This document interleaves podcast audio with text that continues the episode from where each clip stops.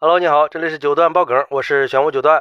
这几天阳的人越来越多了，早上起来我也感觉不妙了，也有了几个症状：嗓子疼、咳嗽、喝水像吞刀片一样，大概率是已经阳了。现在很多人都抱着，反正早也得阳，晚也得阳，干脆我们早点一起阳呗。那这样的想法对吗？钟南山院士认为这个想法是不对的。目前的防疫政策并不是主张躺平。这两天由中山大学、北京大学、清华大学共同主办的全国高校抗疫大讲堂活动，就邀请了钟南山院士对目前疫情的特点进行了系统分析，并且对怎么做好个人防护给出了具体建议。他认为，目前全国范围内遭遇的第二波奥密克戎疫情特点是传播性强。而且奥密克戎在不断的变异，传播力也越来越强，但是致病性大大的减弱了。在早期，感染部位有上呼吸道、气道和肺部，但是经过变异以后，奥密克戎主要集中在上呼吸道。从全国的趋势来看，奥密克戎感染以后，无症状感染比例明显上升，也就是说，它已经接近流感了。与其说是新冠肺炎，不如说是新冠感冒。绝大多数都可以在七到十天完全恢复。目前很多数据都显示，感染过一次奥密克戎以后，一年内再次感染的比例非常小。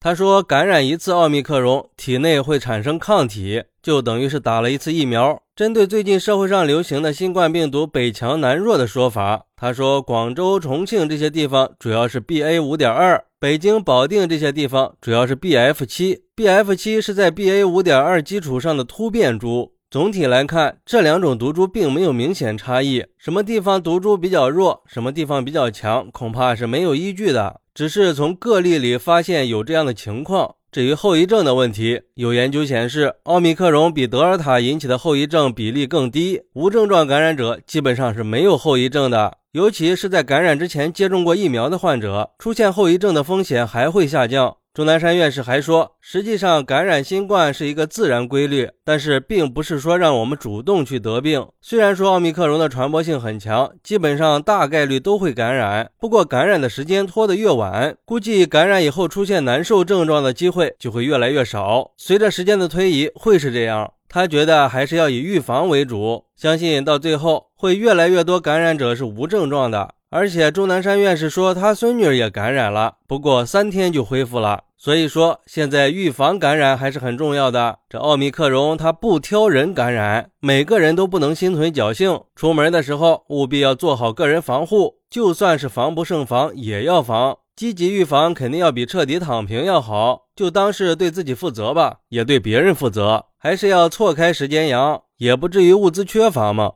就像一个网友说的，张文宏教授建议老人最近不要跳广场舞、搓麻将。很多人没有理解这句话的本意，其实就是针对有人早阳早好的错误观点。现在感染的人比较多，对有限的医疗资源形成了很大的冲击。正确的理解应该是近期尽可能的保护好自己，等过了这波感染高峰期，那个时候再变阳，你要药有药，要床位有床位，就可以该唱歌唱歌，该跳舞跳舞的不怕阳了。张文宏教授的大概意思也是是错峰在阳。还有网友说，我觉得不要看到别人阳了心里就着急。还有那些发朋友圈炫耀的，客观的说，你阳就阳了，关别人什么事儿啊？有必要在那炫阳性吗？就是这种现象导致了很多人的恐慌，大量的囤物资囤药。我个人觉得这个网友说的没错，我们应该呼吁不要过量的囤药，也应该让它成为全民共识，引导一些好的社会风气。我觉得是不是有人家里两年前抢的口罩到现在都还没有用完呢？之前管控的时候有多少人抢的菜到最后都烂掉了扔了呢？你说家里备点药是可以的，但是千万不要过量，过量的囤药那也是一种浪费。最后还是要来说一下防护，一定要勤洗手，多通风，出门戴好口罩，保持一定距离，减少公共聚集。还有很多专家建议的，不要因为感染了就害怕，因为大多数的感染者不需要去医院。如果持续发烧超过三天了，再去医院看。好，那你是怎么看待这个事儿的呢？快来评论区分享一下吧，我在评论区等你，拜拜。